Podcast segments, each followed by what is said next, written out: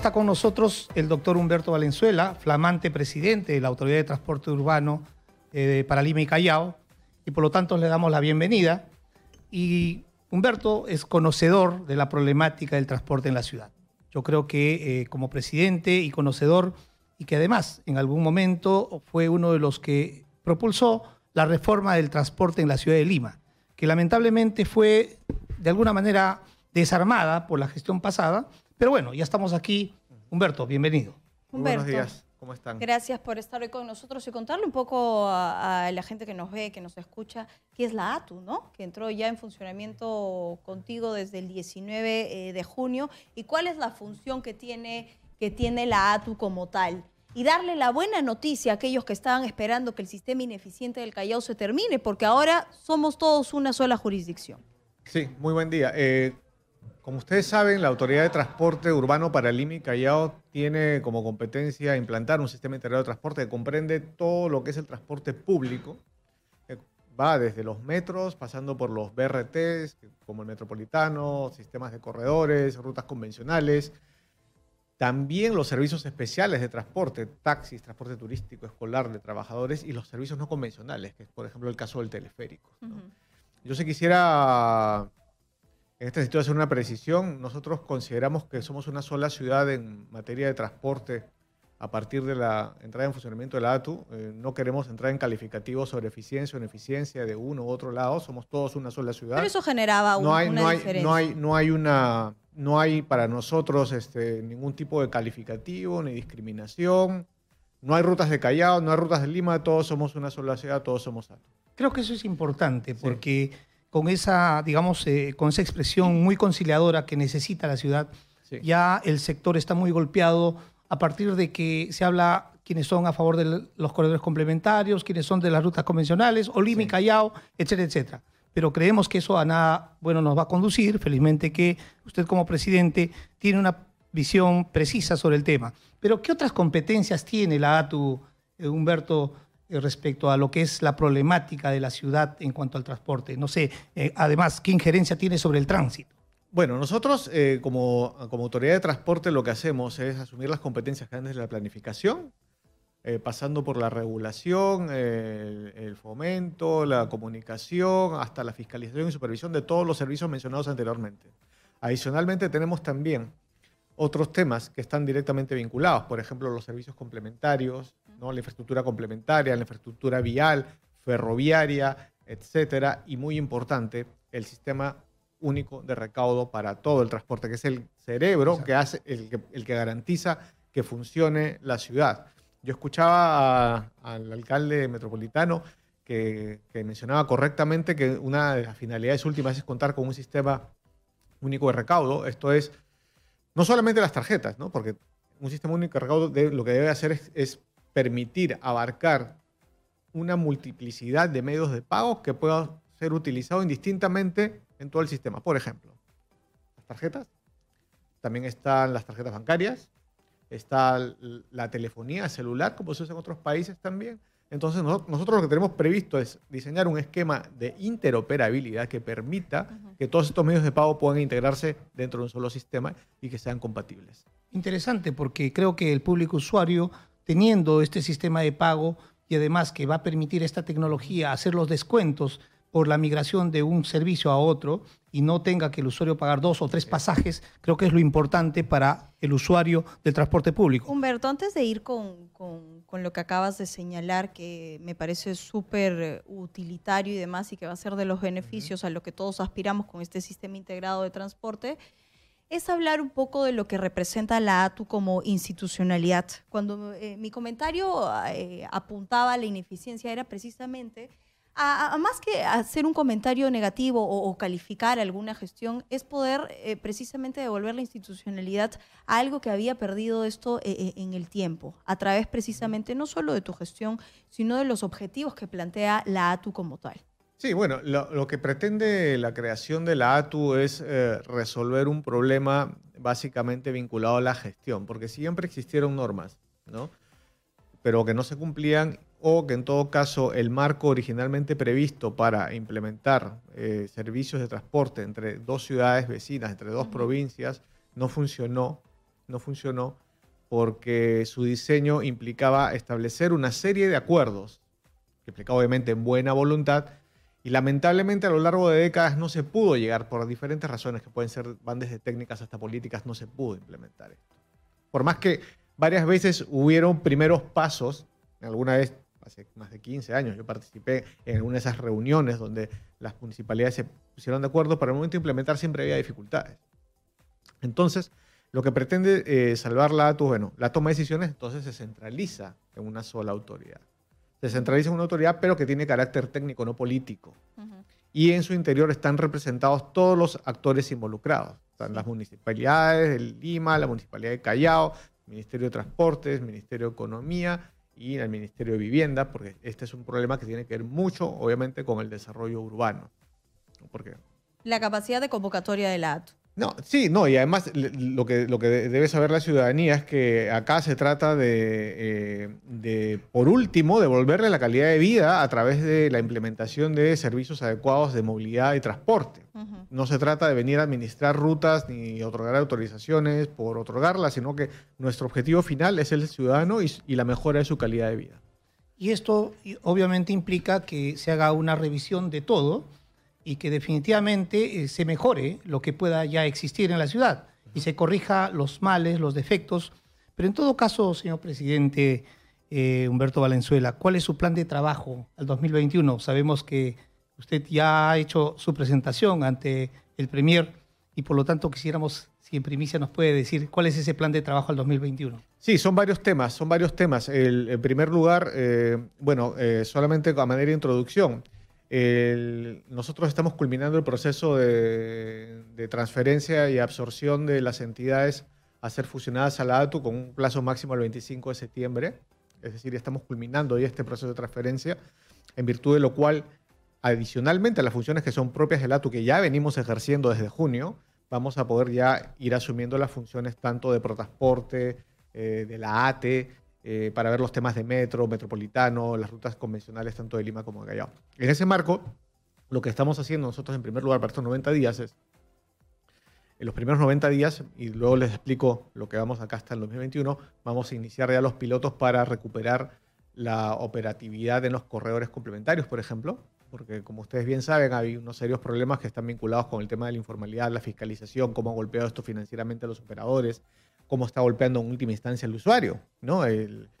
con relación al, esquema originalmente previsto, sin perjuicio que tengan algunas, eventualmente unas fallas de origen, pero se fue un poco degradando el, servicio a partir de la inacción de gestiones municipales anteriores, no de esta, porque esta ha implementado varias medidas correctivas. Y nosotros queremos continuar y mejorar las medidas correctivas ahora que estamos en, la ATU. Vamos a comenzar un piloto en la Avenida Arequipa hacia la primera semana de octubre. Eh, ya estamos diseñando todo el esquema. Eh, una vez que lo tengamos listo, lo vamos a socializar. Luego está la actualización de la, toda la información del IME Callao en, un registro de lo que son servicios, rutas conductores, porque necesitamos tener toda esa, data muy cierta, porque sobre la base de ello vamos a estar en condiciones de actualizar, como bien mencionabas hace un rato, eh, los términos de referencia para proceder a completar las licitaciones pendientes. Esto tiene que ver con el plan maestro. Tiene que ver con el plan maestro, justamente eso iba.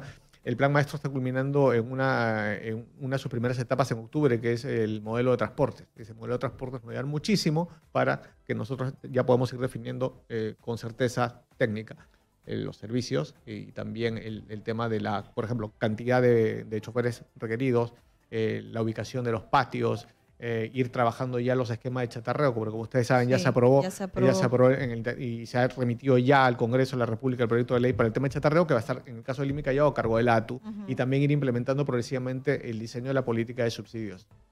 Los recursos son importantes. Eh, el alcalde Muñoz, eh, en su intervención, nos dijo, esa es la función de la ATU cuando hablaba del sistema integrado de transporte. Pero la pregunta, señor Valenzuela, seguro se cae de madura y es el hecho de, eh, poder eh, hacer una suerte de coordinación con las municipalidades, porque finalmente cada municipalidad tiene eh, competencias y tiene un plan de gestión que debe ser tomado en cuenta, siendo la persona el, fin supremo de la ATO. A ver, en el caso de transporte público, la competencia es exclusivamente de la ATO. No hay competencias remanentes en las municipalidades, porque son competencias originalmente previstas a partir de la Constitución y la Ley Orgánica de Municipalidades hasta antes de la modificación de esta por la ley del ATU, que estaban en manos, en el caso de Lima y las municipalidades provinciales. Eh, para el caso de esta área metropolitana se creó justamente el ATU, con lo cual no quedan remanentes de competencia, en materia de transporte público en las municipalidades, más sí en tránsito, que son temas que están íntimamente ligados y eso sí implica una coordinación fluida. Por ello es que el, el diseño del ATU contempla en el Consejo Directivo la presencia de las municipalidades también. Se llega entonces al Bicentenario con una ATU que eh, va a tener eh, la, consigna de poder eh, hacernos seguir soñando con el sistema integrado de transporte. Sí, justamente. Dinero hay. Dinero hay, pero vamos a, quiero continuar con lo que vamos a, trabajar de acá al 2021. Está, por ejemplo, la, introducción de mejoras operacionales inmediatas al metropolitano, continuando y mejorando aún los que se han venido implementando, porque, digamos, ya sabemos los problemas que hay. Vamos a iniciar este con con el tema de la programación de los servicios, la mejora de la programación de los servicios. Luego vamos a continuar también con un tema muy importante que tiene que ver con cómo incluimos a Callao en esto. Eh, hay un nuevo, va a haber un nuevo sistema de correos complementarios, porque el actual sistema de correos complementarios solamente estaba diseñado para Lima, no estaba considerando a Callao, Y como les dije al comienzo, esto es una sola ciudad. Entonces, un nuevo sistema que no implica desconocer los contratos anteriores, sino mejorar la cobertura e introducir a Callao. Y eh, como otra medida adicional vinculada a, Callao está también la evaluación de la implementación de un, sistema sostenible para el cercado de Callao, que actualmente no existe, que sería, estamos hablando de posibilidad que se, a nivel de estudio, ojo, porque todavía esto lo definirán los especialistas, la posibilidad de introducir un tranvía. ¿Por qué es ah. importante esto? ¿Por qué? porque como sabemos la línea 2 del metro actualmente eh, tiene previsto llegar hasta el puerto, pero el puerto no está en el centro de Callao, claro. Se podría decir, está muy cerca, a un kilómetro, un poco más de un kilómetro, pero es, como ustedes saben, hay, hay un tema de seguridad pública ahí, también hay un tema de atención necesidad de demanda. Entonces tenemos que ir viendo cómo hacer para conectar este sistema masivo con el centro y satisfacer las necesidades de viaje.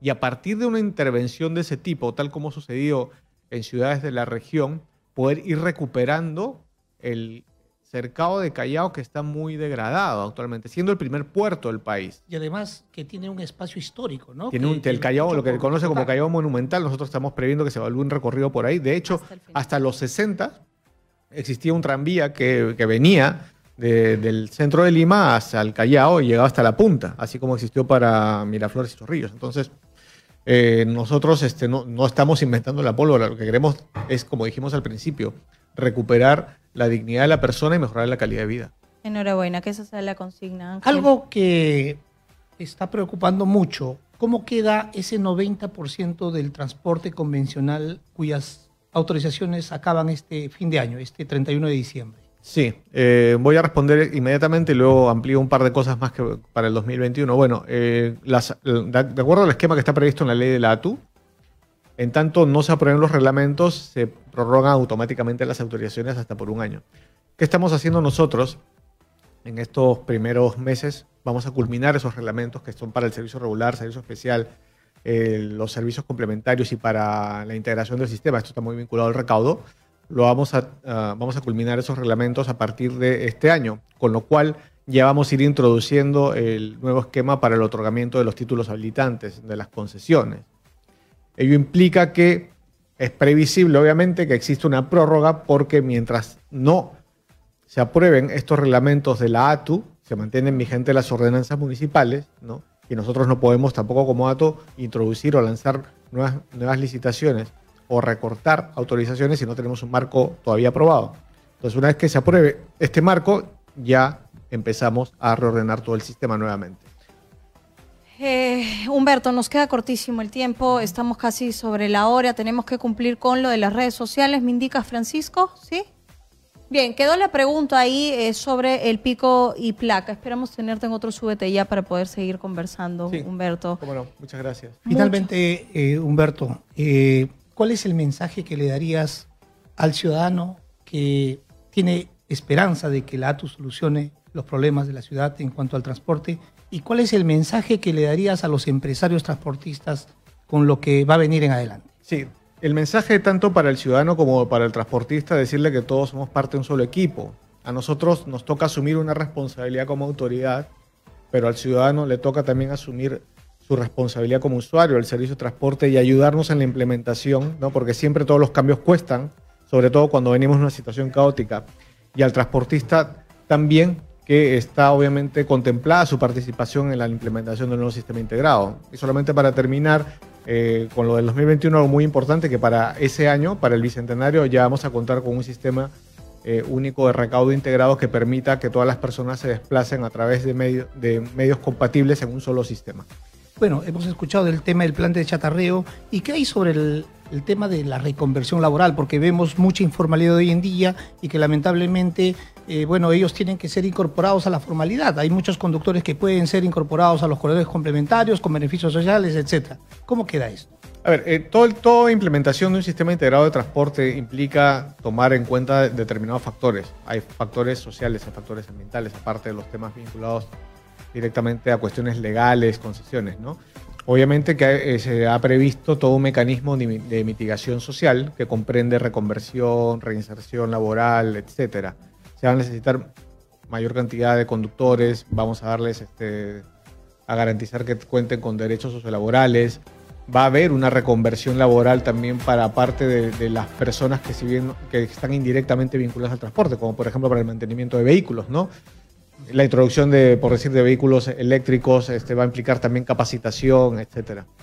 Humberto, nos queda cortísimo el tiempo. Te agradecemos por haber estado hoy con nosotros en este primer Súbete Ya. Nos reencontramos el próximo sábado aquí en Súbete Ya, pero yo estoy aquí mañana desde las 6 de la mañana en Exitosa Perú. Ha sido muy gentil.